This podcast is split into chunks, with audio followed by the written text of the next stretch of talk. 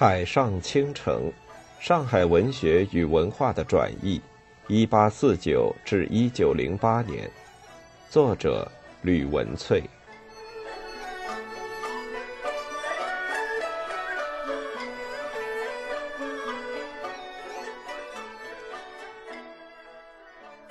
三，太平天国之乱与同治中兴的契机。依松江府序志卷二十二选举表的目录所载，韩应弼与韩宗文都在国朝举人之列。唯值得注意的是，韩宗文一条注为韩宗文六一，原名宗玉，道光甲辰应弼从弟，由刑部主事，顺天中事。当中就指明韩宗文的堂兄是韩应弼，因此。韩应弼当是韩邦庆的堂伯父，而非申报中韩邦庆泛称的伯父。只是府志中韩宗文的传记却是附在卷二十五《古今人传》韩承恩传记之后，也让我们对韩邦庆家族的上一代有更多的了解。韩承恩，字月泉，娄县人，浙江同知，梁属台州府事，胎俗强悍。好斗见讼，匪徒劫人取财而嗜豪，作分其利。贼乱后游志，承恩勤听讼，除豪华，劝农，通商兴学，慈祥精明，市民乐府。又选兵轻击越贼于东阳，贼败后遁去，获谷万担，竟以济民。姓廉洁，不明一钱。后因事削职，胎名华然，宋渊请留，而承恩已病卒。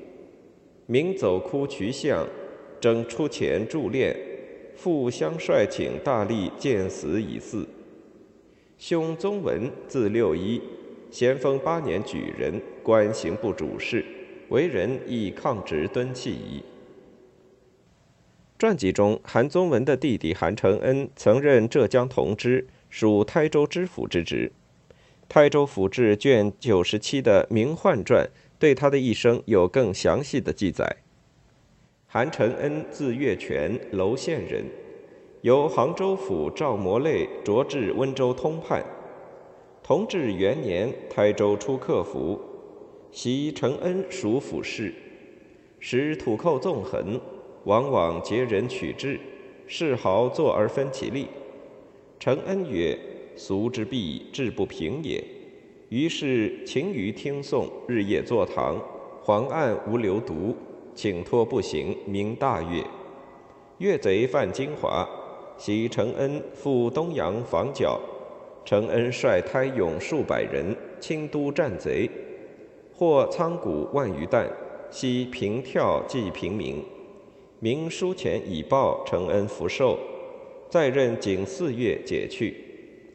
二年三月，复奉袭属台州。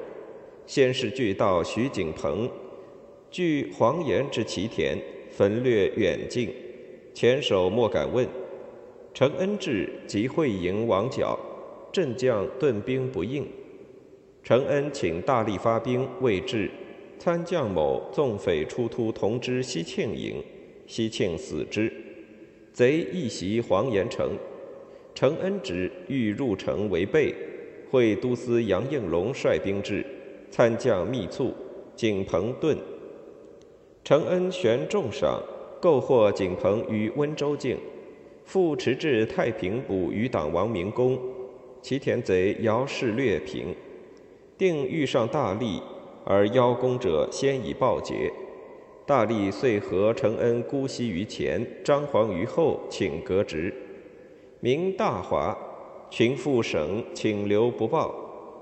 时承恩已病，知府事，承恩立即教示，判事人不辍，并寄具，明走导于神，愿减算以益承恩寿。祭足，妾中仅遗白金数两而已。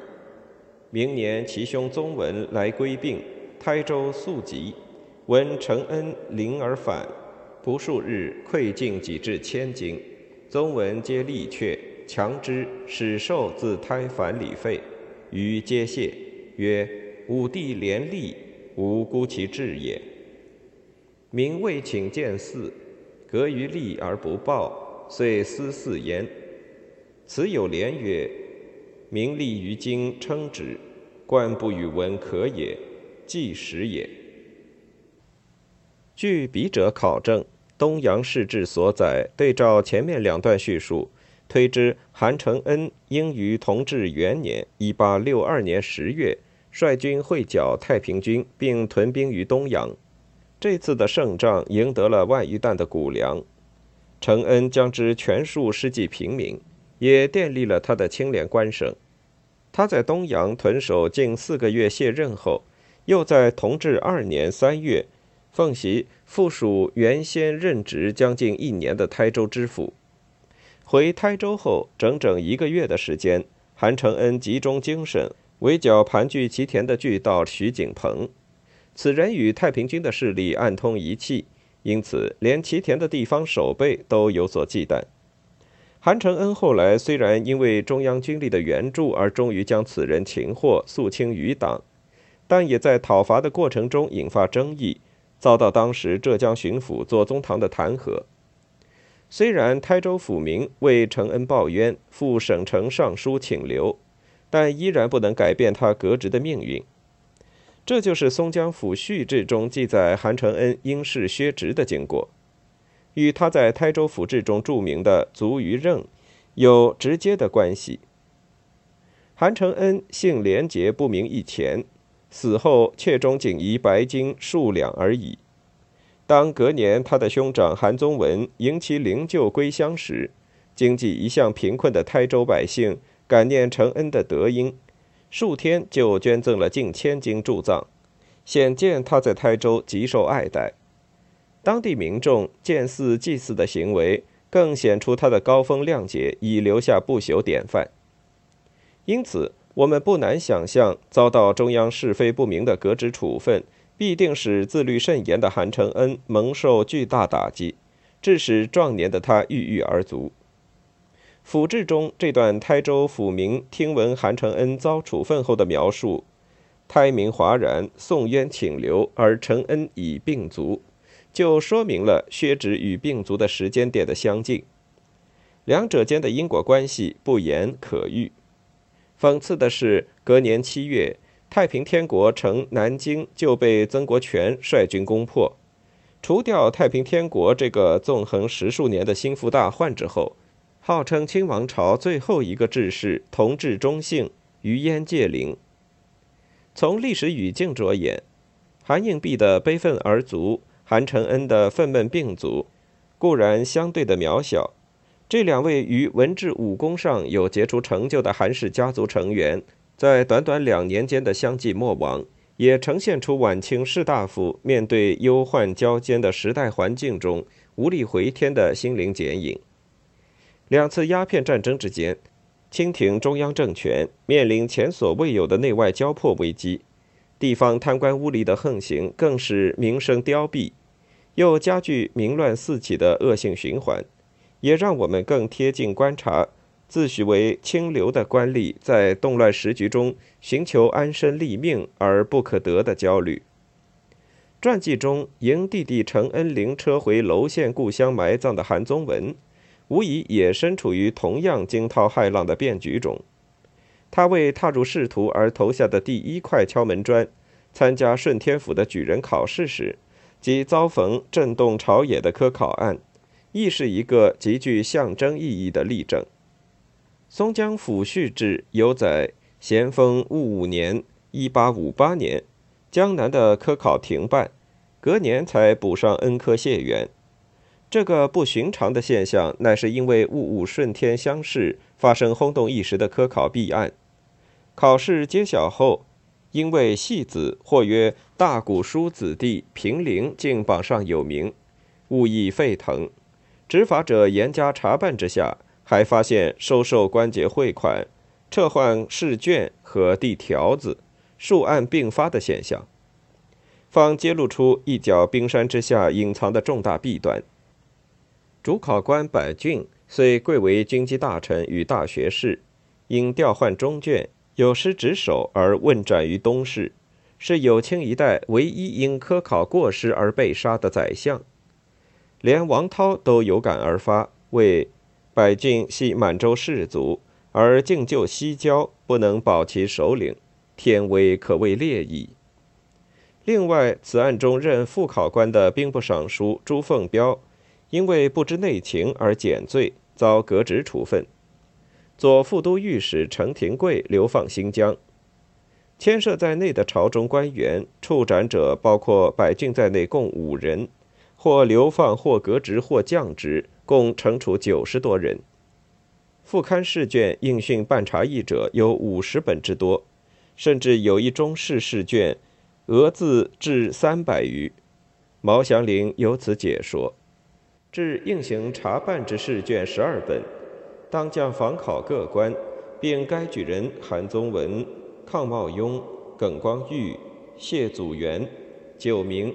及现已出京未经到案之举人潘官宝三名，原刊或失内失拈，或抬头错误，即习改、挖补、草率各情，应如何致意之处，经抄录原供，移资礼部，查照科场条例，定拟具奏。在这段描述中，韩宗文是举人中被点名勘察试卷的头一人。可以看出，戊午顺天乡试这一执法最严峻、牵连众多的科场案，充分体现了为政者整肃积弊、展现公权力的魄力。影响所及，自道光中叶以来，科场必斗日滋。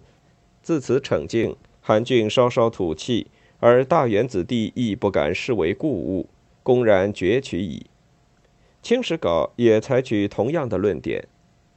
然自家道以来，公卿子弟视微科为故物，思欲其，北为积习为之一变。光绪十九年，编修丁维提点闪事，同年有饶世腾先期为之辗转嘱托，视觉拒问，世腾自杀，寻病削职。可见此案严办考官之后，一度无人敢明目张胆以条子相授受。直到光绪十九年，才又爆发三件重大科场案，其中包括鲁迅的祖父周福清，就因为帮儿子打通关节，行贿他的童年主考官殷如章。案发后，贵为皇帝钦点的翰林周福清几乎被处以死罪。因此，依照史家说法，从咸丰八年至光绪十九年，近三十五年的时间，并无重大科举弊案发生。明显可见，咸丰戊午科考案立下杀鸡儆猴之效，影响深远。晚清维新派代表人物薛福成评论此案审决后，遂无敢明目张胆咸以条子相授受者。迄今三十余年，相会两世尚称肃穆，亦是旁证。光绪年间，以办洋务之名，曾担任出使英国钦差大臣的郭松涛，也赞扬戊午科场案的执法，达到求起击毙于衰靡之势的指标性意义。的确，放大来看，1858年的政治局势，咸丰一继位时，太平天国军的声势所向披靡，两年多的时间就从广西打到南京，正式建立起义政权。与北京的清政府遥相对峙，清军将帅庸碌腐朽，军队士兵不堪一击，助长星星之火的太平天国成为燎原之势。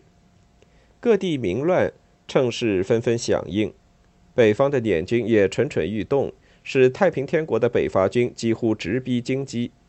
而不久，英法联军发动的第二次鸦片战争又爆发了，使整个满清帝国处在前所未有的震荡之中。我们不难看出，咸丰皇帝针对当时舞弊现象十分严重的科举考试开刀，不仅是彰显行政清朗，虽格不大成，导法亦不孤树的铁腕作风，除了向天下士子昭告考试的公平性，也是在内忧外患的时局中，以乱世用重点的策略，来导正因长期法纪松弛。而贪赃污渎盛行的晚清吏治，既下开同治中兴十数年的辉煌局面，也为光绪年间持续推动的自强运动奠定了基础。略一对照，可以推知，韩宗文正式踏入仕途后，面临的就是晚清最后一个治世，即同治中兴的时期。从松江府序志的描述看来，中举后从此顺利踏上青云之路的韩宗文。恰巧就执掌中央刑法部门，任刑部主事之职。这一方面意味着韩宗文通过层层检验，是一位货真价实的重视举子；另一方面，府志中对他的一生虽只有短短五字评价“抗直敦弃夷”，却也侧面点出晚清官僚制度经戊午科考案洗礼后朝纲一振的迹象。前面的分析。已经借由松江娄县韩氏家族中三位代表人物，一窥道光末、咸丰、同治年间晚清三朝政经社会与文化界的整体氛围，也借此剖现晚清士大夫面对强势西朝与内忧外患的时局之心态侧影。有了这个概括性的认识，我们更可以清楚勾画官宦世家子弟韩邦庆。自幼经营的家风，为历来几篇关于他的单薄传记织缀出更为立体而完整的图像。